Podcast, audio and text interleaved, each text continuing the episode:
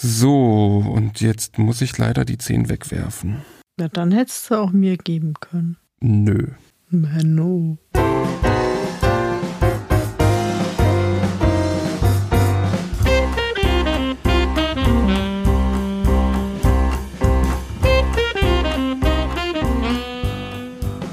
Hallo und herzlich willkommen zur zwölften Ausgabe von Doppelbrett, dem Podcast von Christoph Und Sandra. Hallo Sandra. Hallo Christoph. Ja, heute wieder ein Zwei-Personen-Spiel, nachdem wir in der letzten Folge mit Freie Fahrt ein Mehr-Personen-Spiel hatten. Wir haben uns dieses Mal entschieden für einen Klassiker, der aber weniger im Zwei-Personen-Spiel auf den Tisch kommt wahrscheinlich, sondern ab drei Personen, wo es auch erst seit ein paar Jahren einen Ableger gibt, der speziell das Duell für zwei Personen beinhaltet. Und zwar reden wir heute über Bonanza, das Duell. Bonanza, wie gesagt, ich glaube, den großen Bruder kennt jeder und wir wollen uns heute aber die reine Zweier-Variante, das Duell, genauer ansehen. Und wir wollen uns nicht nur das Duell ansehen, sondern wir wollen auch mit Christian Hildenbrand, dem zuständigen Redakteur bei Amigo, über das Spiel reden. Wir haben ihm einige Fragen im Vorfeld zur Aufnahme heute gestellt, die wir euch dann ganz am Schluss noch mitsamt den Antworten präsentieren wollen. Ja, Christoph, wie funktioniert Bonanza? Ja, ich glaube, ich fange am besten an damit, wie Bonanza tatsächlich funktioniert und nicht Bonanza das Duell, weil doch relativ viel aus dem klassischen Bonanza sich auch in Bonanza das Duell erstmal wiederfindet. Vielleicht sei noch kurz gesagt, dass die Duellvariante anders als das normale Bonanza ab zwölf Jahren ist. Das normale Bonanza ist, lass mich nicht lügen, ich glaube ab zehn Jahren, vielleicht auch sogar schon ab acht. Bei mir steht ab zwölf auf der Packung. Beim normalen? Mhm. Oh, interessant. Ja, ich müsste jetzt zum Regal laufen, um nachzuschauen. Es kann sein, dass im Lauf der Jahre auch die Altersangabe gesenkt wurde. Jedenfalls ab zwölf Jahren.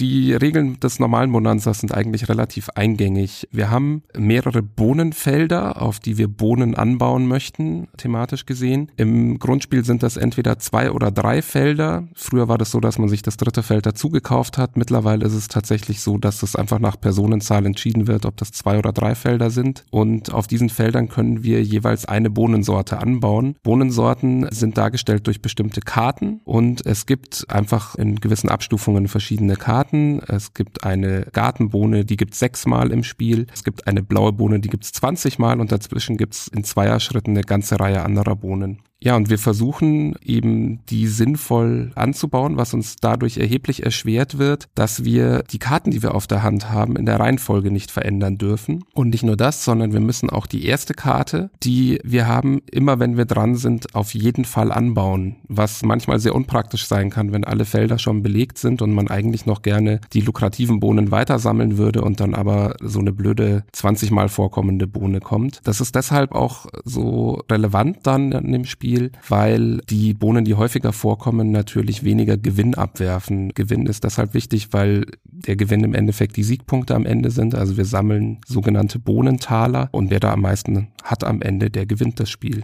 Jetzt ist es so, dass natürlich eben die Sechserbohne, die Gartenbohne, die sechsmal vorkommt, die bringt deutlich mehr Bohnentaler, ist deutlich lukrativer, als das eben beispielsweise die blaue Bohne ist, die 20 mal vorkommt. Was noch sehr, sehr wichtig ist bei Bonanza und was man unbedingt erwähnen muss, ist, dass es so ähnlich wie wir es vom zu einem ähnlichen Zeitpunkt erschienenen Die Siedler von Katan kennen, das Tauschen sehr relevant ist. Ich würde sagen, das klassische Bonanza wäre ohne das Tauschen nicht Bonanza. Es gibt eben einen Zeitpunkt, da decken wir zwei Karten vom Stapel auf, vom Nachziehstapel und dann können wir als aktiver Spieler mit den anderen Spielern tauschen und wollen das oft auch, weil wir sonst die Karten, die übrig bleiben, bei uns auf unseren Feldern auch anbauen müssen. Und wie schon erwähnt, kann das manchmal natürlich auch sehr unpraktisch sein. Und da kann es zu sehr wilden Tauschaktionen kommen. Manchmal geht es auch sehr gesittet zu. Das kommt immer natürlich auf die Mitspieler an. Ja, was ist jetzt beim Duell anders?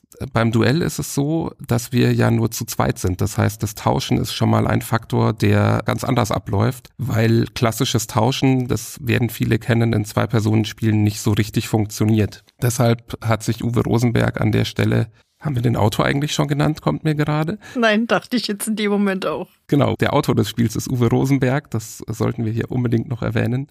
Ja, äh, der hat sich da eine schöne Alternative zum klassischen Tauschen überlegt. Wir sind gezwungen, unserem Gegner eine Bohne anzubieten. Wir decken dann anders als im normalen Bonanza nicht nur zwei, sondern drei Karten auf und dann müssen wir entweder eine dieser Karten oder eine unserer Handkarten dem anderen anbieten und der andere oder die andere ist dann nicht verpflichtet, sie anzunehmen, sondern kann sich auch entscheiden, sie abzulehnen. Wenn sie das aber tut, dann muss sie ein Gegenangebot machen und es darf niemals die gleiche Karte sein. Das heißt, wenn ich eine 20 angeboten habe, dann müsstest du, Sandra, mir eine 18, eine 16, eine 6, was auch immer anbieten. Und dann wäre ich wieder an der Reihe und würde sagen, hm, ja, die Karte möchte ich, die möchte ich nicht. Ich biete dir vielleicht wieder was anderes dagegen an. Und das geht dann so lange, bis eventuell auch gar nichts mehr übrig bleibt. Und was da ein sehr interessanter Faktor meiner Meinung nach ist es auch, dass man bluffen darf. Also man kann durchaus auch Karten anbieten, die man gar nicht zur Auswahl stehen hat. Und wenn der andere einen aber dann dabei erwischt, dann muss man als kleine Strafe dem Gegner eine Münze abgeben. Ja, nicht nur das Tauschen ist besonders, sondern es gibt auch noch eine ganz grundlegende Regeländerung. Wir dürfen nämlich dann nicht mehr nur eine Bohnensorte auf dem Feld anbauen, sondern wir dürfen mehrere anbauen. Das heißt, es gibt noch eine Einschränkung dabei, nämlich wir dürfen immer nur die nächsthöhere Bohne anbauen. Das heißt, wenn wir ein Feld haben, auf dem wir schon die Gartenbohne mit dem Wert 6 angebaut haben, können wir darauf die rote Bohne mit dem Wert 8 drauflegen. Wir dürfen aber keine, die noch höher ist, drauflegen. Wir können dann aber in einem späteren Schritt äh, auf diese 8 auch eine 10 legen oder auf die 10 dann eine 12 und so weiter. Das geht unbegrenzt weiter. Also es dürfen auch fünf verschiedene Bohnensorten auf einem Feld liegen, solange sie eben diese schrittweise Steigerung mitmachen. Ja, und warum würden wir das überhaupt wollen? Wir wollen das deswegen, weil es auch eine ganz neue Kartenart gibt, die sogenannten Bonuskarten. Und diese Bonuskarten können wir nur dann erfüllen, wenn wir eine bestimmte Abfolge von Symbolen erfüllen und diese Symbole stehen eben genau für die verschiedenen Bohnensorten. Das ist dann ganz allgemein gehalten, da heißt es zum Beispiel dann, wir müssen zwei Karten von einer Sorte haben, darauf nochmal zwei von einer anderen Sorte und dann noch eine von der dritten Sorte.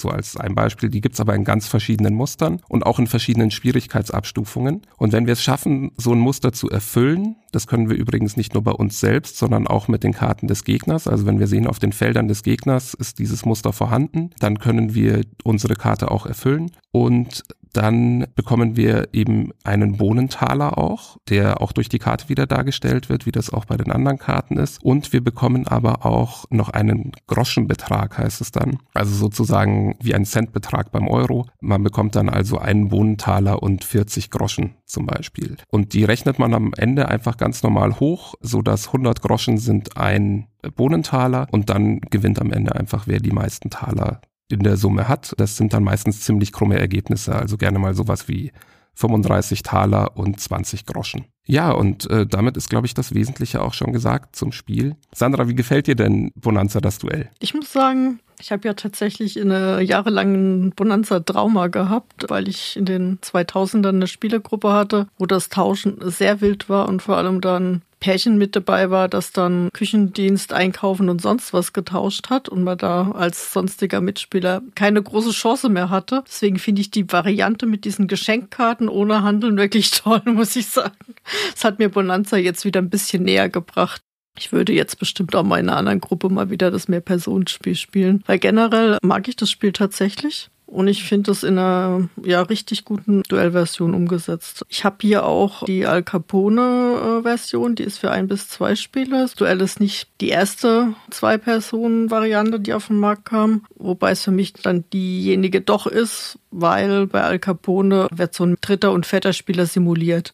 Da finde ich jetzt aber diese Duellvariante definitiv knackiger und spaßig irgendwie. Was ist dein Eindruck? Ja, ich bin auch ganz angetan. Ich habe auch so eine kleine Anekdote, aber zum Duell selbst. Ich hatte das mal schon auf die Abschussliste gesetzt, wollte es schon mal weggeben, weil es einfach nicht so häufig auf den Tisch kam. Ja, weil auch der Bonanza-Bezug zwar aus meiner Jugend quasi noch da war, aber dazwischen auch nicht viel Bonanza gespielt wurde. Und ich hatte es schon als irgendwie kein schlechtes Spiel in Erinnerung, aber es kam halt einfach nicht auf den Tisch. Und dann haben wir aber aus irgendeinem Grund gesagt, jetzt spielen wir es dann doch nochmal. Und das hat mir so gut gefallen, dass es seitdem dann doch nicht ausziehen durfte. Und ich kann schon mal ankündigen, dass es auch jetzt so bleiben wird. Ja, weil ich tatsächlich finde, es setzt das Ganze einfach sehr schön für zwei Spieler um und macht es auch auf eine sehr angenehme Art komplexer, finde ich. Ich bin mir allerdings trotzdem immer nicht ganz sicher, wie hoch der Glücksfaktor bei dem Ganzen ist. Wie siehst du das denn? Ich glaube, der ist schon relativ hoch, würde ich sagen. Also zum einen halt, in welcher Reihenfolge man die Karten auf die Hand nimmt. Wenn man Glück hat, passt super zu dem, was liegt. Wenn man noch mehr Glück hat, passt super zu den Bonuskarten, die man auf der Hand hat. Ja, und wenn man Pech hat, passt halt gar nichts. Und ich kann zwar jede Runde eine Bonuskarte abwerfen und dafür eine neue ziehen. Aber ich glaube, es mildert den Glücksfaktor so ein bisschen ab und ist sicher auch Sinn und Zweck des Tauschs. Aber so ganz kriegt man den halt nicht raus. Und ich glaube schon, dass man selbst auch ein bisschen was beitragen kann durch kluges Spielen, kluges Schenken oder versuchen zu schenken, aber vielleicht auch durch kluges Tauschen und nicht immer den Fehler machen sollte, so Bonuskarten zu lange auf der Hand zu behalten, wenn man merkt, weder man selbst noch der Gegner arbeitet da gerade in irgendeiner Weise drauf hin. Aber manchmal ist es dann auch einfach Pech. Also wenn man, was weiß ich, zwei Aufträge fast fertig hat und es fehlt halt nur noch eine Karte dafür und die kommt nicht, die kommt nicht und man kriegt sie auch nicht geschenkt. Und dann ist, obwohl es vielleicht noch irgend so eine 081520 ist, sage ich jetzt mal, die normalerweise immer verschenkt wird. Also ich glaube, der Glücksfaktor ist schon relativ hoch. Das hatte ich gerade heute bei unserer letzten Partie tatsächlich. da hat mir, ich, ich weiß es nicht mehr genau, aber ich glaube, es war eine 14, die mir gefehlt hat. Und über drei, vier Runden kam sie nicht. Und dann habe ich irgendwann auch die Reißleine gezogen und dann den Auftrag doch weggegeben.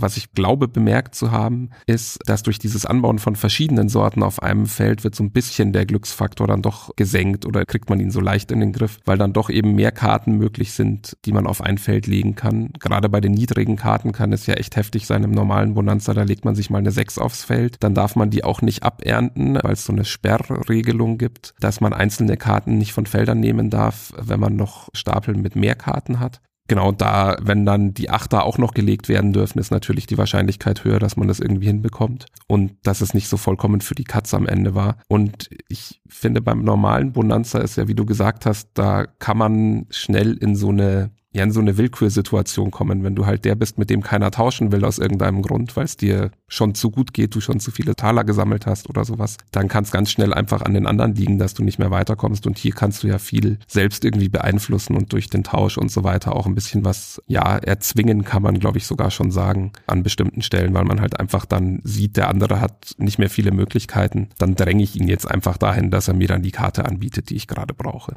Ja, das stimmt, aber ich habe, ich glaube, nee, nicht diese diese Runde, ich glaube, die letzte, die wir zusammen gespielt haben, da hatte ich auch so eine 6 über vier oder fünf Runden liegen, weil weder eine 6 noch eine 8 kam. Also ich finde es erstaunlich, wie oft es trotzdem passiert, obwohl man mehrere Bohnensorten aufeinander legen kann, dass so eine 6 oder eine 8 mal relativ lang verwaist dann auf dem Platz liegt.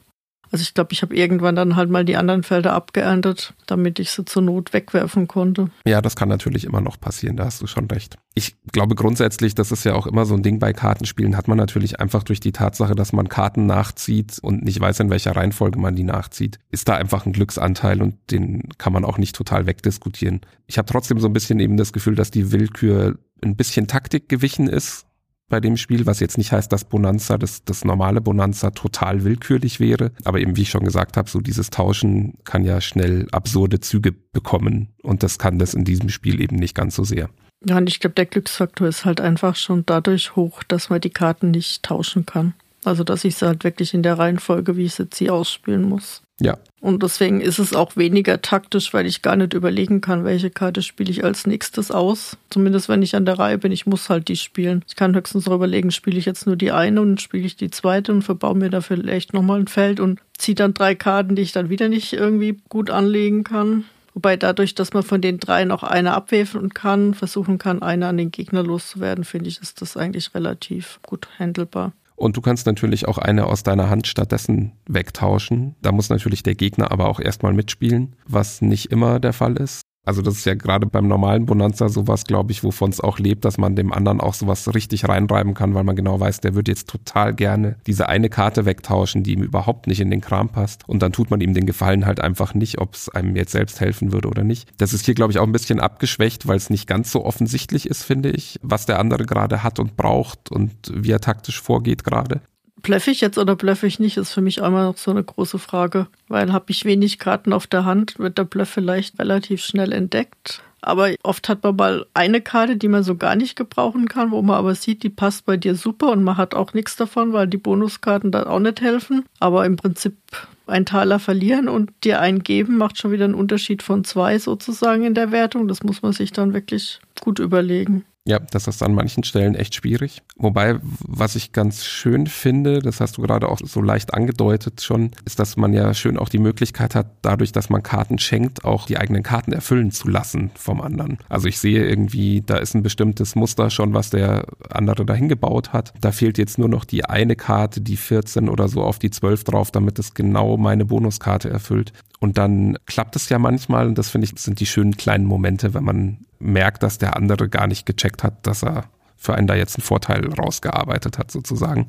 Das macht, finde ich, tatsächlich immer ein bisschen Spaß, wenn so kleine Pläne dann aufgehen in dem Spiel. Ich weiß nicht, wie oft ich dich schon verflucht habe, weil dann mein Plan nicht aufging, weil du dann die 16 nicht dahin gelegt hast, sondern irgendwie erst noch eine 14 oder das Feld abgeräumt hast, womit ich dann gar nicht gerechnet hätte. Da saß ich dann sozusagen vor meinem Handy, vor meiner App und habe geflucht. Ja, das ist durchaus manchmal natürlich auch eine gewisse Absicht, weil je größer die Felder werden und was da angebaut ist, umso wahrscheinlicher wird auch, dass auch der Gegner seine Bonuskarten da mit erfüllt und manchmal ist es dann auch eine ganz gute Entscheidung, das Ganze zu ernten und lieber neu anzufangen. Gerade wenn man selbst keine Bonuskarten hat, die in der Richtung irgendwie vielversprechend wären. Aber ich habe auch durchaus schon erlebt, dass ich solche Entscheidungen getroffen habe und dann, also man muss dazu sagen, man zieht dann eben Bonuskarten auch nach, wenn man sie erfüllt hat. Und wenn die dann gerade erfüllt wären zu dem Zeitpunkt, zu dem man sie zieht, dann darf man sie auch sofort erfüllen. Und ich habe durchaus schon Felder abgeerntet und danach eine Bonuskarte nachgezogen, die exakt auf dieses Feld gepasst hat und dann flucht man auch leise vor sich hin. Das stimmt. Ja, grundsätzlich mag ich aber schon diese, also es, es hat so viele kleine Entscheidungen, die man treffen muss, finde ich. Das mag ich tatsächlich ganz gerne. Also genau dieses einerseits, was baue ich an, was baue ich nicht an, auch ein bisschen, was biete ich dem anderen an oder was biete ich ihm nicht an, möchte ich dabei blöffen oder möchte ich nicht blöffen, was nehme ich vom anderen oder was nehme ich nicht vom anderen. Das kann auch eine große Zwickmühle sein, eben genau, weil man weiß, dass man ja sonst wieder was anbieten muss ja auch durchaus eben, ob man an Karten festhält und das gilt sowohl für die Ernte der Felder als auch für die Bonuskarten, die man ja tauschen kann. Ja, und da gibt's immer wieder so Momente, wo man in so einer kleinen Zwickmühle sich befindet und das macht das Spiel schön taktisch auch an manchen Stellen und nicht so belanglos, wie man es vielleicht im ersten Moment erwarten würde. Gerade zu dem Punkt, wann nehme ich ein Geschenk oder wann ernte ich ab. Wir haben ja beide überwiegend jetzt über die App gespielt und da gibt's ja auch eine KI, gegen die man spielen kann, beziehungsweise drei verschiedenen, drei verschiedenen Schwierigkeitsstufen. Und die schwerste Stufe, da nimmt die KI tatsächlich jedes Mal das Geschenk an. Ich hatte es einmal, dass sie es nicht angenommen hat. Ein einziges Mal. Stimmt, ich glaube auch ein oder zweimal, wo es anscheinend gar nicht gebrauchen konnte, wo ich dann schon gedacht habe, oh, aber immerhin, da ist doch noch irgendein Mechanismus dahinter. Aber ich frage mich seither tatsächlich, ob das jetzt wirklich ein, der gewinnbringende Weg ist, muss aber sagen, also ich habe bestimmt genauso oft gegen die KI gewonnen wie verloren, weil ja oft dann auch wirklich Felder abgeerntet werden müssen dafür, die maximal eintalern oder manchmal auch gar keinen bringen. Klar, ich muss dafür dem anderen nichts anbieten und der hat keinen Gewinn durch eine zusätzliche Karte.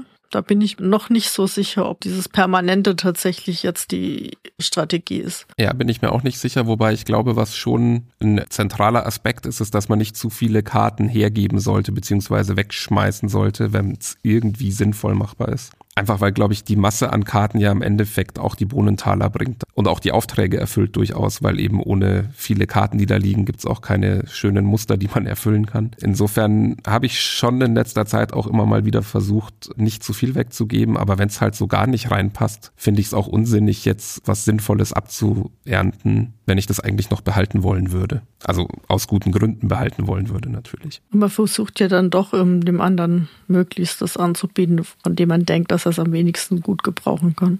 Ja. Also ich zumindest. Ja, mache ich durchaus auch. Es ist manchmal aber auch echt schwierig. Also mhm. ich habe es ganz oft, dass ich irgendwie, da sieht man dann, wenn ich jetzt eine 12 anbiete, das ist zwar eine gute Karte, aber die kann der andere wahrscheinlich dann nicht brauchen, weil er irgendwie da nur 16er, 18er und 20er rumliegen hat oder sowas in der Art. Aber es gibt dann A immer wieder diese Momente, wo du dann plötzlich Karten von mir nimmst, wo ich gedacht hätte, die nimmt sie auf keinen Fall. Das ist das eine. Und dann andererseits eben dieses, dass man in manchen Momenten gerne genauso unpassende Karten anbieten würde, aber einfach keine findet, die unpassend wäre. Entweder weil man selbst nichts in dieser Art auf der Hand hat. Das kann natürlich auch mal sein. Aber oft auch hat man eigentlich Sachen auf der Hand, wo man denkt, die würden überhaupt nicht reinpassen. Aber dann sind gerade diese drei Karten, die der andere aufdeckt, manchmal genau so dass man weiß, der muss jetzt irgendwo abernten und die dann verwenden. Und man muss dazu sagen, man kann ja zum Beispiel erst die eine Karte anbauen, dann das gesamte Feld abernten und dann ein neues Feld mit den restlichen Karten anfangen. Und durch diesen Mechanismus, dass man quasi abernten kann, wann man möchte, auch mitten im Zug, wird es dann plötzlich möglich, dass auch Karten auf einmal hilfreich werden, die vorher überhaupt nicht hilfreich gewesen wären. Und das macht es dann manchmal echt richtig schwierig, eine sinnvolle Karte anbieten zu können.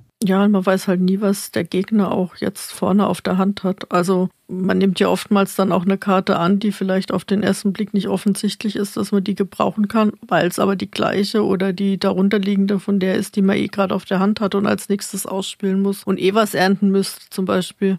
Ja, ich finde ja, was übrigens für mich schon einfach den großen Reiz auch an dem Spiel ausmacht, ist irgendwie auch diese feste Reihenfolge der Karten auf der Hand. So banal das klingen mag und so selten irgendwie die Mechanik sich auch findet, aber so klug finde ich die dann doch auch gewählt, weil sie einen halt immer irgendwie unter Zugzwang setzt, dass man irgendwas macht, also dass man auch mal eine Karte wirklich wegtauschen möchte oder dass man sich eben überlegen muss, wie gehe ich jetzt mit dieser Situation um, auch nur. Also das macht halt irgendwie dann den Reiz aus, dass man einfach auch mal umdenken muss und eben weggehen muss von dem, dem, was man ursprünglich gerne gemacht hätte. Ich habe es im Vorfeld jetzt immerhin geschafft, einmal auf den Tisch zu bringen und äh, in Natura zu spielen sozusagen. Wir haben uns aber beide auch immer wieder dabei ertappt, dass wir eine von hinten rausgezogen haben, weil die gerade so toll gepasst hat und man dann so, wenn man so im Spielfluss ist, dass ich dann selber mal wieder auf die Finger schlagen muss. Ja, schön ist auch immer das beim Nachziehen, ob man jetzt eine nach der anderen nachzieht oder ob man zwei auf einmal nachzieht, was eine andere Reihenfolge ergibt. Was mir persönlich relativ egal wäre, es ist natürlich irgendwie in der Regel festgelegt, damit da kein Streit aufkommt. Aber solange da irgendwie eine Ordnung entsteht und die immer konsequent entsteht und man sich das nicht irgendwie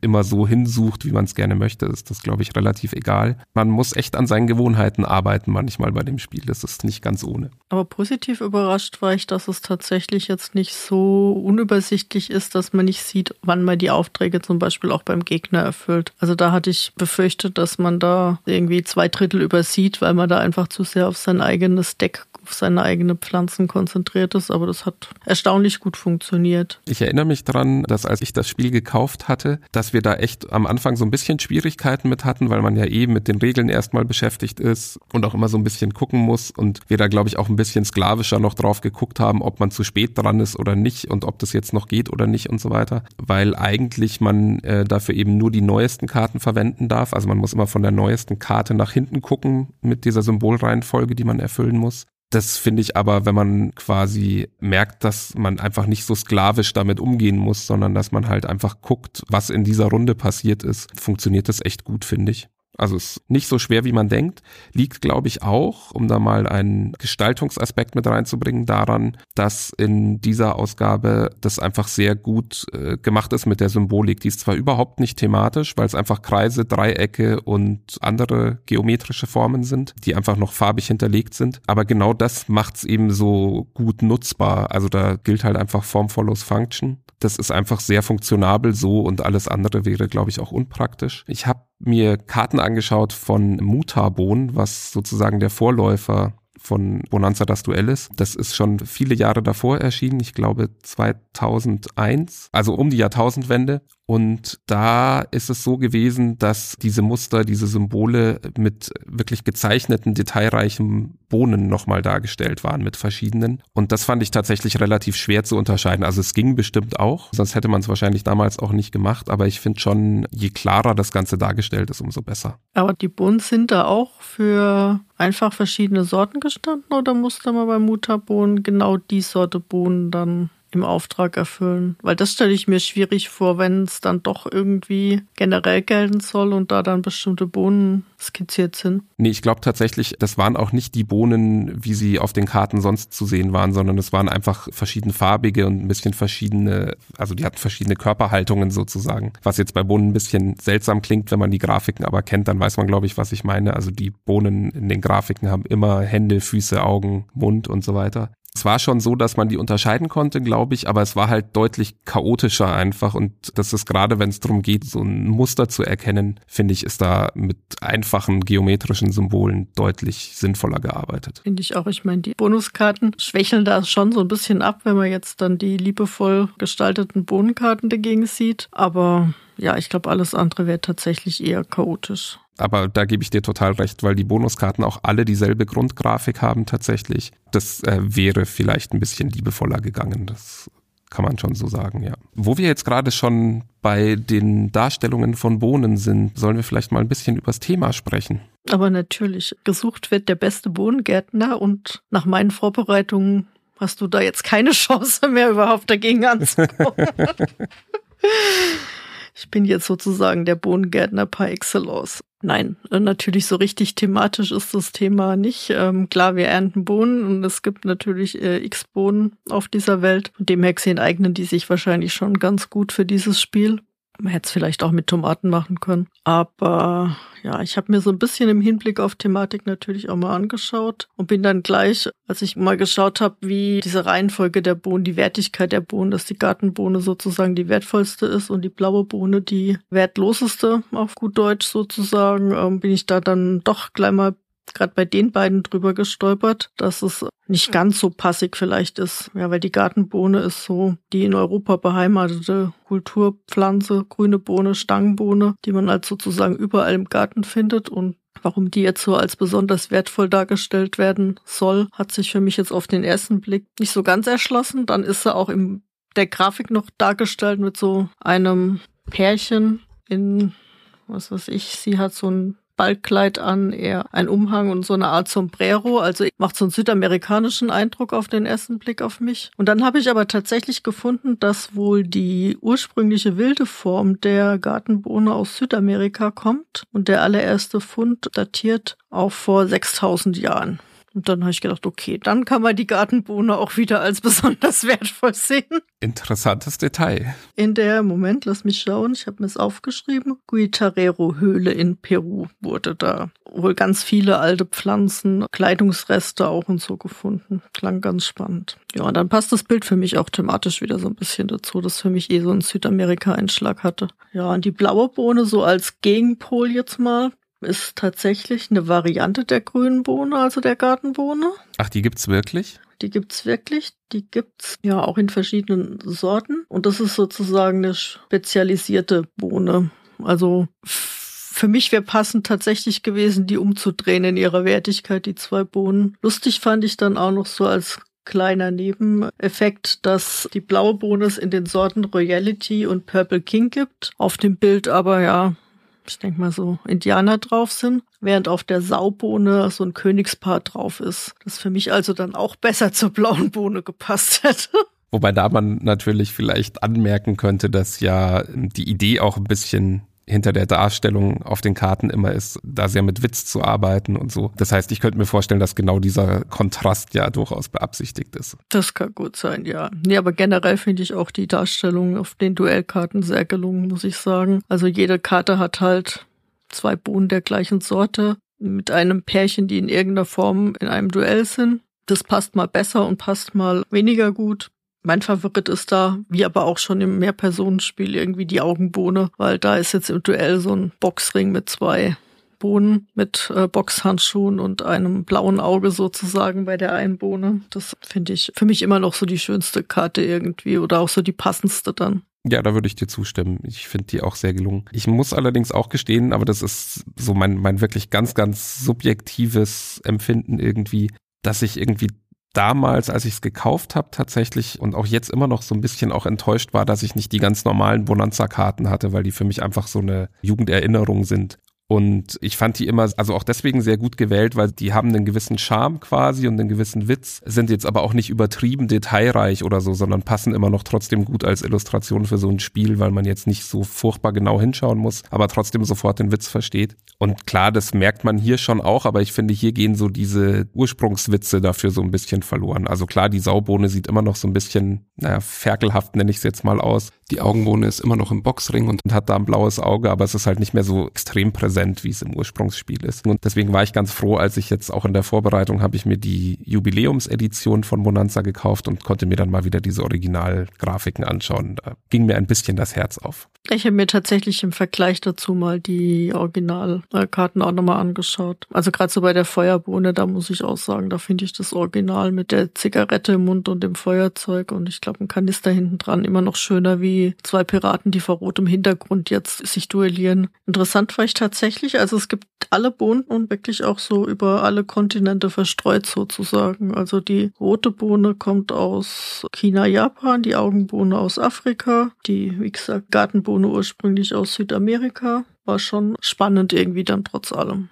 Ja, Bohnen sind ja jetzt auch nicht so das Feld, mit dem man sich standardmäßig beschäftigt. Ich finde irgendwie auch sehr interessant, dass man sich damals dafür entschieden hat, ausgerechnet Bohnen zu verwenden. Also warum Wohnen anbauen für ein Kartenspiel als Thema zu nehmen?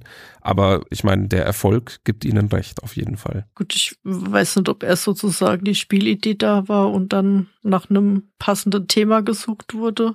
Ja, die Bonanza-Zeit der Serie war eigentlich da schon rum, ne? Die war früher, wesentlich früher. Aber das kann ich dir tatsächlich zu einem gewissen Grad zumindest beantworten. Ich habe mich so ein bisschen vorinformiert. Das Spiel hatte Uwe Rosenberg und das passt jetzt wieder unglaublich gut in seine Spielebiografie, nenne ich es mal. Das Spiel hieß ursprünglich Kolchose und ging darum, irgendwie eben Felder zu bewirtschaften auch tatsächlich. Also diese Felderbewirtschaftungsidee war vorgesehen und das, ich weiß nicht mehr, es gab verschiedene Getreidearten oder so dann halt, glaube ich. Ja, und dann hat aber der Redakteur, glaube ich, in Richtung Bonanza das Thema dann eben verändert und so ein bisschen familientauglicher gemacht und so weiter. Ich fand das total spannend eben zu sehen, dass schon damals so diese Landwirtschaftsthemen irgendwie bei Uwe Rosenberg Thema waren. Ja, und vielleicht ist es bei Bohnen dann auch gelandet, weil es Bohnen halt auch in relativ viel verschiedenen Sorten tatsächlich gibt. Möglich, ja. Und natürlich dieses Wortspiel Bonanza kennt ja irgendwie oder kannte damals zumindest ja wirklich trotzdem noch jeder, auch wenn die Serie schon irgendwie nicht mehr der neueste Schrei war. Insofern, das war vielleicht auch einfach was, wo man sich dachte, hey, schöner Name, da bauen wir jetzt ein Spiel drumrum von der Gestaltung her. Und ich finde, man hat es ja dadurch, dass man es eben wirklich immer in so eine witzige Richtung gedreht hat, auch ganz schön eingefangen. Ja, finde ich auch. Unthematisch muss ich jetzt dann halt noch kritisch anmerken, ist im Duell dann diese mehr Bohnenbewirtschaftung auf den Feldern. Ich musste dann tatsächlich so lachen, weil als ich bei der Brechbohne in meinen Vorbereitungen angekommen war, die in dem Spiel vor der Saubohne kommt, da explizit in irgendeinem Gartenartikel stand, es wird nicht empfohlen, die Brechbohne zusammen mit der Ackerbohne, was die Saubohne ist, anzupflanzen. Sehr schön. Vielleicht an der Stelle nochmal kurz zurück zu Mutabohnen, das ja der Vorläufer war, also wo auch diese Idee entstanden ist, die verschiedenen Bohnen auf einem Feld anzubauen. Da war es thematisch tatsächlich so noch umschrieben, dass wir irgendwie Wissenschaftler sind, die jetzt ins Labor gehen und da die Bohnen genetisch mutieren lassen, deswegen auch Mutabohnen. Und dass dadurch eben diese Veränderung auf dem Feld passiert. Also es ist, ja, finde ich irgendwie eine Umschreibung, die kann ich thematisch dann besser verstehen. Aber es ist natürlich trotzdem naja, also weit von jeder Realität entfernt. Das ist jetzt eine nette Erklärung, aber gut, wahrscheinlich hat man da wirklich versucht, das thematisch einigermaßen einzubetten. Ob das jetzt gelungen ist oder nicht, da wollen wir jetzt mal lieber nicht drüber reden. ja, ich habe es ja vorhin schon gesagt, ich habe noch Al Capone hier liegen wo man aber tatsächlich einfach zu den zwei Spielern noch zwei Dummy-Spieler mit dazu nimmt, zwei Mafia-Bosse und ja, nach bestimmten Regeln dann den Bohnen immer anbieten muss. Dann gibt's nach bestimmten Regeln auch noch Karten, die vom Ablagedeck wieder mit in die Auslage kommen. Und ich empfinde das als relativ anstrengend, einfach von der Verwaltung auch. Ich habe noch zwei Schritte mehr wie beim normalen Bonanza. Man muss immer prüfen, was haben die beiden Mafia-Bosse, was muss ich denen für Karten anbieten, muss ich beiden was anbieten. Das macht für mich das Spiel irgendwie auch noch ein Stück weniger planbar dann auch einfach, weil ich oft halt auch Karten dann von der Hand abgeben muss, noch um die zu bedienen, die mir dann wieder fehlen für meinen Zug. Das habe ich tatsächlich auch nur zwei, dreimal gespielt und liegt seither eigentlich ungespielt im Schrank. Gibt da eine Solo-Variante zu, aber da spielt man dann gegen drei Mafia-Bosse, also hat noch einen mehr zu verwalten. Das macht es irgendwie auch nicht besser. Hast du das schon mal gespielt? Nee, tatsächlich noch gar nicht. Also ich wusste, dass es das irgendwie gibt. Also das war so ein klassischer Fall von mal das Boardgame Geek Rating angeschaut und dann entschieden, dass man das wohl eher nicht haben muss. Ja, was ich dafür stattdessen gespielt habe, ist, ich habe ja gesagt, ich habe mir die Jubiläumsvariante gekauft, die jetzt erschienen ist zum 25-jährigen Jubiläum des Ursprungs Bonanzas. Und da ist eine Duellvariante auch drin, die eben nicht Bonanza das Duell ist, sondern eine eigenständige Duellvariante, die einfach versucht, so mit bestimmten Mechaniken das Grundbonanza zu erhalten und mit den einfachen Karten spielbar zu machen. Da lässt man dann von den aufgedeckten Karten mehr oder weniger einfach liegen für den anderen später dann, was man selbst nicht anbauen möchte. Und dann kann der andere am Anfang seines Zuges entscheiden, ob er die anbauen möchte oder nicht. Und damit ein paar mehr Karten im Spiel sind, legt man vom Nachziehstapel noch Karten auf die neu aufgedeckten Karten drauf, wenn die passen das war auf jeden Fall eine nette Variante, die sich gut spielen ließ. Ist jetzt auch nicht irgendwie das Rad neu erfunden oder so, aber ist auf jeden Fall eine Möglichkeit, wenn man jetzt mal riesig Lust hat, Bonanza zu spielen und kein anderer möchte gerade mitspielen, kann man das auf jeden Fall mal machen. Dafür würde ich mir jetzt allerdings Bonanza nicht kaufen, glaube ich. Ja, wo du gerade schon Boardgame Geek Ranking gesagt hast, das habe ich mir auch nochmal angeguckt und ich finde, es spricht tatsächlich auch für die Duellvariante, dass sie nur unwesentlich schlechter gerankt wird wie das normale Bonanza. Das hat eine 7 und die Duellvariante eine 6,9, also im Prinzip fast gleich. Während Al Capone tatsächlich nur eine 6,0 hat, also da war ich mit meiner Einschätzung wohl nicht alleine. Und von der Schwierigkeit finde ich passt's auch. Da wird die Originalversion mit 1,67 angegeben und die Duellvariante mit 2,05. Und das wird für mich auch passen. Also zumindest, dass es schwieriger ist zu spielen, weil man doch ein bisschen mehr taktisch denken muss, wie wir ja vorhin schon gesagt haben. Ja, denke ich auch. Und so eine 2,0, 2,0 irgendwas ist auf jeden Fall okay. Wie empfindest du denn die Spieldauer? Ich finde die eigentlich ganz angenehm, muss ich sagen. Also für mich hat es so die richtige Länge. Nicht zu lang, aber jetzt auch nicht zu kurz. Also ich habe schon ein bisschen Zeit sozusagen irgendwie meine Felder zu bepflanzen und meine Bonuskarten zu versuchen zu erfüllen. Ich habe jetzt nicht so den Stress, aber für mich zieht sich jetzt auch nicht so Du findest es manchmal ein bisschen lang, oder? Ja, fand ich zumindest, bevor wir es jetzt sehr viel gespielt haben. Jetzt bin ich irgendwie in so einem Flow drin, habe ich so den Eindruck. Wobei, wir haben es jetzt auch sehr viel gespielt, deswegen bin ich auch ganz froh, wenn wir mal wieder eine kleine Pause machen damit. Ja, nee, also es hat sich gebessert. Also ich fand es früher ein bisschen langatmiger sozusagen. Aber das liegt vielleicht auch daran, weil es halt ein Spiel ist, was man nicht mal eben so nur rausziehen kann zum Spielen. Also kann man natürlich schon, wenn man kein Problem damit hat, mal eine Dreiviertelstunde zu spielen. Aber es ist jetzt eben nicht so ein mal 20 Minuten, 30 Minuten kurz was spielen Spiel, sondern du musst schon ein bisschen mehr rein investieren, irgendwie auch vom Kopf her rein investieren. Aber das passt dann auch ganz gut wieder zusammen, finde ich. Es ist eben nicht belanglos und dadurch kann man auch eine Dreiviertelstunde da sitzen und das spielen, finde ich. Wir hatten ja jetzt irgendwie täglich unser Bonanza-Duell und ich finde, das hat sich auch immer relativ gut zwischen rein spielen lassen. Das wird wahrscheinlich das äh, Podcast-Spiel, was wir am häufigsten zusammengespielt haben in der Vorbereitung. Das könnte sein. Ja, und man hat irgendwie dieses Rundenbasierte in der App geht auch gut. Also das ist jetzt kein Spiel, wo man irgendwie drei Züge vorausplant immer. Also klar, manchmal denkt man, ey, wenn ich jetzt hier noch weitermache, dann könnte daraus irgendwie dieses Muster entstehen und dann kann ich die Bonuskarte erfüllen. Aber es ist jetzt auch nicht so, dass das was ist, wo man sich wirklich extrem tief reinknien muss, gedanklich und weit vorausplanen müsste oder so. Und deswegen ist es super geeignet auch für so ein Spielen in der App. Man kann auch manchmal gar nicht vorausplanen, weil ich ja gar nicht weiß, welche drei Karten dann aufgedeckt werden, wenn ich dran bin und wie dann mal meine noch so gut gemachten Pläne aufgehen oder auch nicht. Ja, was ich noch tatsächlich auch anführen wollte, ist, ich habe vor ein paar Tagen erst habe ich einen Freund hier gehabt und mit dem dann auch Bonanza das Duell gespielt in weiser Vorausahnung, dass das für den Podcast hilfreich sein könnte und habe da dann nochmal gemerkt, dass das manchmal nicht ganz so einfach ist zu verstehen, wie die Bonuskarten genau funktionieren. Also dieses Reinkommen ist, glaube ich, am Anfang echt gar nicht so einfach unbedingt, weil eben da viele Karten liegen und halt man immer von der neuesten Karte aus gucken muss, ob das Muster erfüllt wird oder nicht. Und dann ist gerade, wenn man gegenüber voneinander sitzt, auch noch das Problem da. Und das Spiel ist leider tatsächlich auch so angelegt, dass man gegenüber voneinander sitzt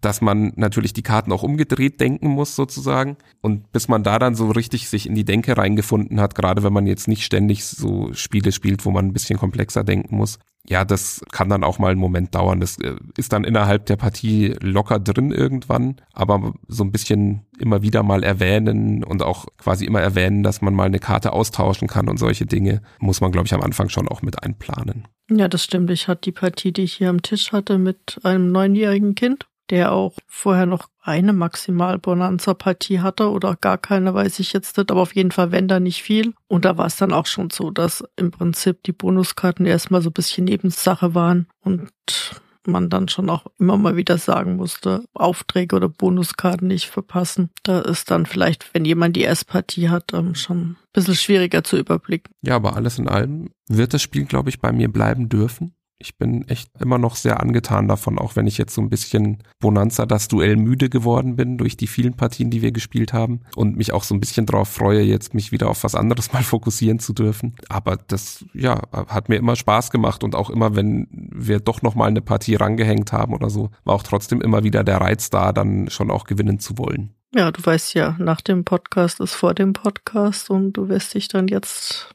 dem nächsten Spiel intensiv widmen müssen dafür. Aber ich muss sagen, ich war positiv überrascht, also sehr positiv überrascht. Ich bin da jetzt ohne große Erwartungen in das Spiel gegangen wie gesagt, meine schlechten Bonanza-Erfahrungen noch im Hinterkopf und auch die Tatsache, dass mich Al Capone jetzt nicht so abgeholt hatte. Aber mir gefällt es wirklich auch richtig gut und bei mir darf es definitiv auch bleiben. Und was finde ich, was man vielleicht auch noch mal in einem Satz erwähnen sollte, ist, ich finde tatsächlich auch, es spielt sich auch wie ein Bonanza-Spiel. Also wenn es jetzt Leute gibt, die sich fragen, oh, ich habe das normale Bonanza immer gerne gespielt, möchte ich das hier vielleicht dann auch spielen? Oder ist das nichts für mich, weil das klingt jetzt irgendwie alles ganz anders? Ich finde eben gerade dieses Tauschen, wie also mit dem anbieten müssen und sowas. Das ist zwar nicht das Tauschen, aber man macht trotzdem ähnliche Dinge, weil man halt auch versucht, sich die Sachen zurechtzubiegen dadurch, wie das im normalen Bonanza ja auch ist. Und ich habe immer so ein bisschen das Gefühl, ich spiele Bonanza bei dem Ganzen, auch wenn es natürlich mehr draufgepackt hat noch. Ja, ich finde auch, also diese Geschenkkarten, die man dann eben da tauschen kann, die Bohnen, da ist Uwe Rosenberg sicher eine super Idee gekommen, wie man das für ein Zwei-Personen-Spiel umsetzen kann. Ja, ich glaube, dann haben wir aber fürs Erste genug darüber geredet. Ja, denke ich auch. Und wir lassen jetzt noch, wie schon im Vorfeld erwähnt, Christian Hildenbrand zu Wort kommen, der sich unseren Fragen gestellt hat, dankenswerterweise. Auch hier nochmal vielen Dank schon mal vorab. Nächstes Mal ist dann wieder ein Mehrpersonenspiel an der Reihe. Schauen wir mal, wir sind uns noch nicht ganz sicher, welches wir auswählen, aber das werden wir sicher die nächsten Tage dann jetzt entscheiden. Und dann wünschen wir euch jetzt viel Spaß bei unserem Interview.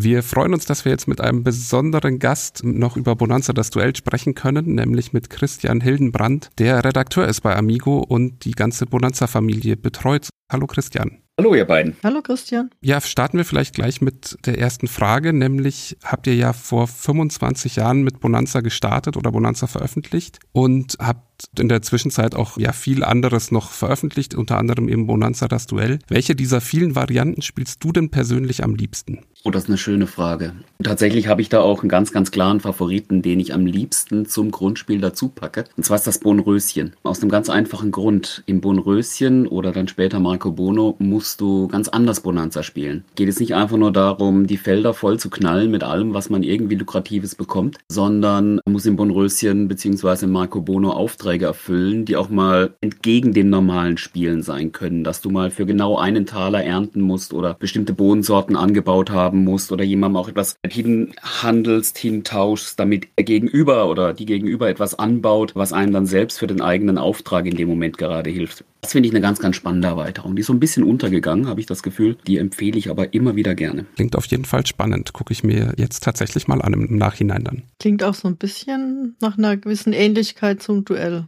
mit den Aufträgen und so. Das klingt vor allem auch so ein klein wenig nach dem bei Würmgold erschienenen Spiel Robin von Loxley hat Uwe das so ein klein wenig, nicht nur ein klein wenig, da hat Uwe das, das Grundprinzip übernommen. Ähm, du läufst da eben auch einen Weg entlang, da füllst einen Auftrag nach dem anderen oder kannst dich zum Teil auch freikaufen, indem du in dem Fall jetzt äh, bei der Bonanza-Variante Bodentaler dafür ausgibst. Sehr, sehr schöne Erweiterung. Klingt spannend, kannte ich tatsächlich auch noch nicht bis jetzt. Christoph hat es ja schon gesagt, vor 25 Jahren Bonanza schon erschienen, aber ihr habt erst 19 Jahre nach dem Erscheinen entschieden, dass es auch eine Zweispieler-Variante braucht. Wer oder was hat den Anstoß dazu gegeben? Das ist nicht ganz korrekt. Das Zwei-Personen-Spiel gab es schon viel, viel früher. Es war als Regelvariante in früheren Erweiterungen schon drin, wobei ich jetzt wirklich ganz tief in meinem Kopf graben müsste, wann es das erste Mal war. Ich habe Leis La Bonita als eines der ersten Spiele mit zwei Personen Variante in Erinnerung. Das war, lass mich nicht lügen, Ende der 90er Jahre. Ich habe das genaue Jahr nicht. Ich hätte jetzt gesagt, es müsste ein, zwei Jahre nach dem Grundspiel gewesen sein. Ja, dann formuliere ich es um. Ähm, was hat den Anstoß für eine eigenständige Duellausgabe? Und auch das ist nicht ganz korrekt äh, mit dem Duell. Weil es gab zuvor schon, es gab zuvor schon Alcabone, äh, das auch, ja, das, das auch ein Ein- bis Zwei-Personen-Spiel ist. Aber jetzt mal, um den Bogen zu spannen zum Bonanza-Duell. Tatsächlich hat das sehr lange gedauert, bis das reine Zwei-Personen-Spiel in die Schachtel hineinkam. Das hat verschiedene Gründe, warum das so lange gedauert hat.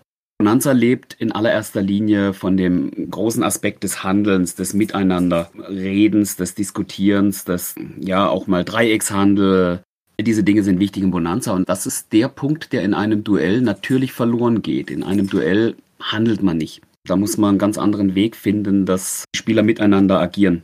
Vielleicht auch ein bisschen vergleichbar mit jetzt mal einen kleinen Bogen zu dem anderen großen Handelsspiel, das zur Zeit von Bonanza damals erschienen ist, nämlich die Siedler von Katan. Ist ja auch so, ich weiß nicht, ihr habt das Kartenspiel mit Sicherheit auch auf dem Tisch gehabt, selbst schon, mhm. mal von aus. Ja. Ähm, habt ihr da jemals gehandelt? Im äh, Duell? Nein.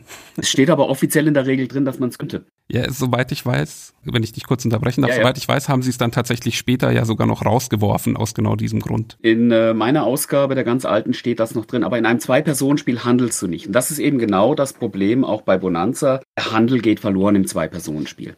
Und ich kann gar nicht mehr sagen, warum wir dann auf die Idee gekommen sind, es doch zu machen. Zwei-Personen-Spiele sind bei Amigo jetzt auch nicht der Trend intern. Wir haben tatsächlich ganz, ganz wenige Zwei-Personen-Spiele. Und ich weiß noch, wir hatten ein langes Gespräch mit Uwe Rosenberg und irgendwann kam das Duell zum, ich weiß nicht wie vielten Mal auf den Tisch. Und aus irgendeinem Grund hat unser Produktmanagement, unser Marketing dann entschieden, wir gehen es doch an. Und dann haben wir es gemacht. Es ist ja auch bei dieser Variante so, dass die eigentlich nicht ganz neu war, soweit ich informiert bin, sondern schon 2001 als Mutterbohnen erschienen ist.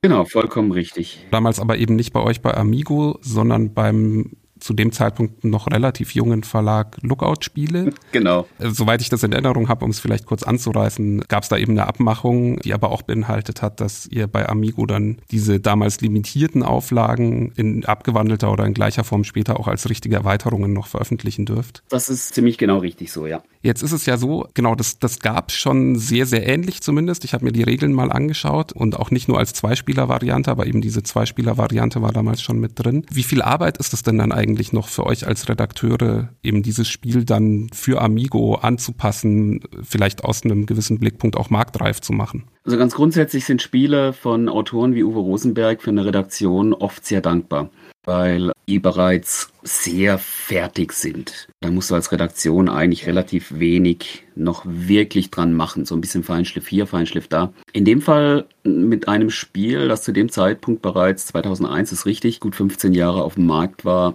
das auch Erfahrungswerte, die helfen einem dann zusätzlich noch in der Redaktion. Das heißt, als wir dieses Spiel damals gemacht haben, haben wir die ganzen Besprechungen, die ganzen Rezensionen auf verschiedensten Plattformen zu Mutterbon gelesen und haben geschaut, wo gibt es eventuell Kritikpunkte, die wir von vornherein angehen können, was gibt es möglicherweise sogar an konkreten Verbesserungsvorschlägen von einzelnen Rezensenten. Sowas hilft einer Redaktion unendlich viel, weil du damit äh, jede Menge eigene Testspiele sparen kannst. In dem Fall ging es in allererster Linie darum, wie kann man dieses Element, äh, das mit Mutterbohnen damals kam, das sind ja im Grunde nur diese Bonuskarten, diese Karten, für die du bestimmte Konstellationen an Bohnen auf deinen Feldern angebaut haben musst. Wie werden die am elegantesten in das Gesamtregelwerk, in das Gesamtkonstrukt Bonanza integriert? Und äh, dazu haben wir es ich weiß nicht, wie oft ich es damals gespielt habe, weil da war noch mein Vorgänger für Bonanza, der Uwe Mölter, war damals noch so ein bisschen federführend. Da habe ich, das war gerade so die Phase, wo ich es übernommen habe von ihm. Wir haben damals, ich weiß es nicht mehr, 10, 15 Partien gespielt und das hat eigentlich schon ausgereicht, um festzustellen, wo kann man noch ein bisschen was eleganter machen, wo kann man es noch ein bisschen besser einfügen. Und das war es eigentlich auch schon. Viel mehr musste da tatsächlich gar nicht gemacht werden. Dadurch, dass es Mutterbohnen schon gab und dadurch, dass Bonanza ein unglaublich gut funktionierendes Gesamtkonstrukt ist. Ein Gesamtkonstrukt, das jetzt seit 25 Jahren besteht. Mhm. Ähm, um es nochmal zu sagen. Ja, ihr feiert das dieses Jahr mit einer Jubiläumsedition, genau. in der ist unter anderem auch eine neue Duellvariante enthalten. Warum habt ihr euch entschieden, jetzt tatsächlich noch eine weitere Duellvariante zu machen, ja, zu kreieren und zu veröffentlichen? Auch da muss ich wieder sagen, die ist nicht neu. Die entspricht grob dem, was als Variante bereits in verschiedenen Bonanzas drin war. Ich muss jetzt ein klein wenig Kram im Kopf. La Isla Bonita habe ich schon angesprochen. Es gab auch eine Duellvariante in, oder eine Zwei-Personen-Variante in Born to be Wild. Gibt auch eine in dem schon erwähnten Marco Bono. Das ist also alles nicht ganz neu. Und der gravierendste Grund, warum wir es reingemacht haben, der liegt so ein klein wenig in der amerikanischen Ausgabe bei Rio Grande. Wir haben nämlich ganz früh bereits auch schon vor über 20 Jahren in ihr Bonanza eine Zwei-Personen-Variante hinten in die Regel hineingepackt. Und diese Regel, die Rio Grande bei sich in die Regel hinein ja, integriert hat, die haben wir als Basis genommen, um dann die Zwei-Personen-Regel für unsere 25-Jahre-Ausgabe auszuformulieren. Ja, eine Jubiläumsausgabe bietet sich immer an, da so viel wie möglich reinzupacken, um einfach einen Mehrwert auch zu generieren. Und dieses Zwei-Personen-Spiel funktioniert und deswegen ist es da halt auch mit drin. Habt ihr da irgendwie Rückmeldungen, Erkenntnisse, wie beliebt diese Zwei-Personen-Varianten in den Mehrspielerspielen sind? Tatsächlich ganz, ganz selten, weil Bonanza in erster Linie mit Mehrspielern gespielt wird und diejenigen, die es zu zweit spielen wollen, die greifen in allererster Linie zum Duell. Ich habe vielleicht in den letzten zehn Jahren seit allem Born to be Wild auf dem Markt war, vielleicht eine Handvoll Rückmeldungen bekommen zu dieser Zwei-Personen-Variante, wenn Regelfragen kamen. Sonst ist Bonanza in allererster Linie das Mehrpersonenspiel.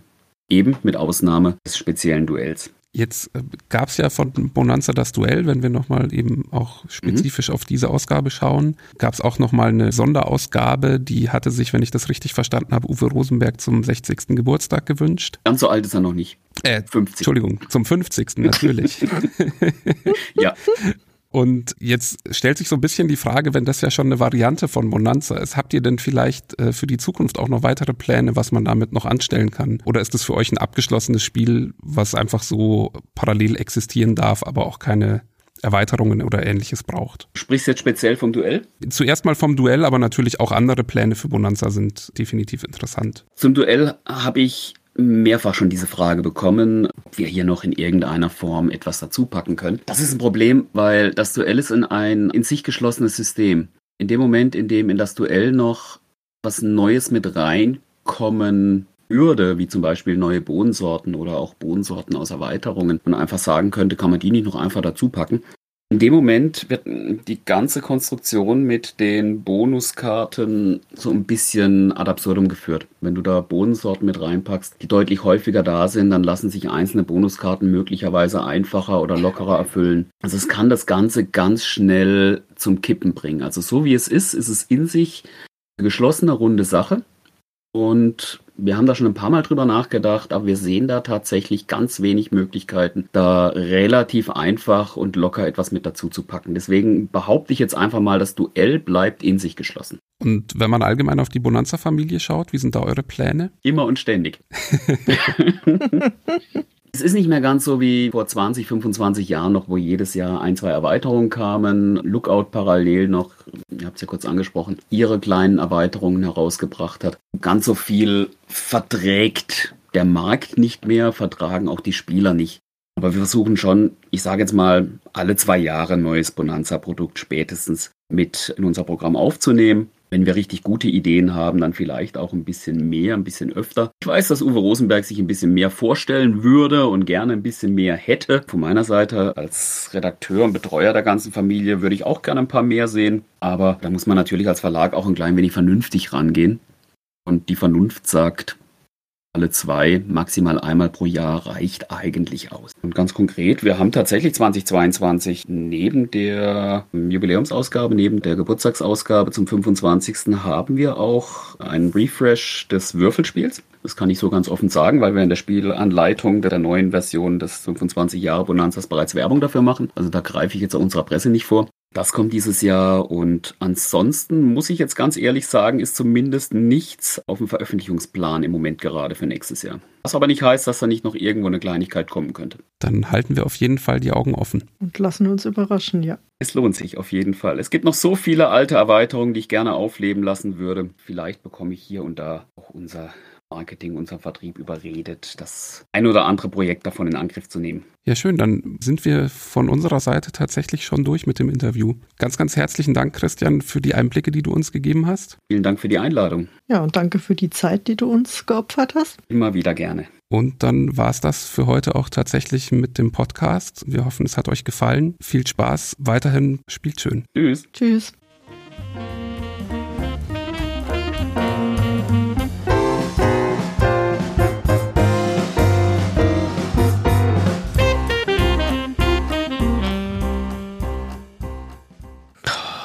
Wer will eine 6 und eine 8? Kein Mensch. Tja, doch. Ja, ich weiß du schon. Ich nehme beide.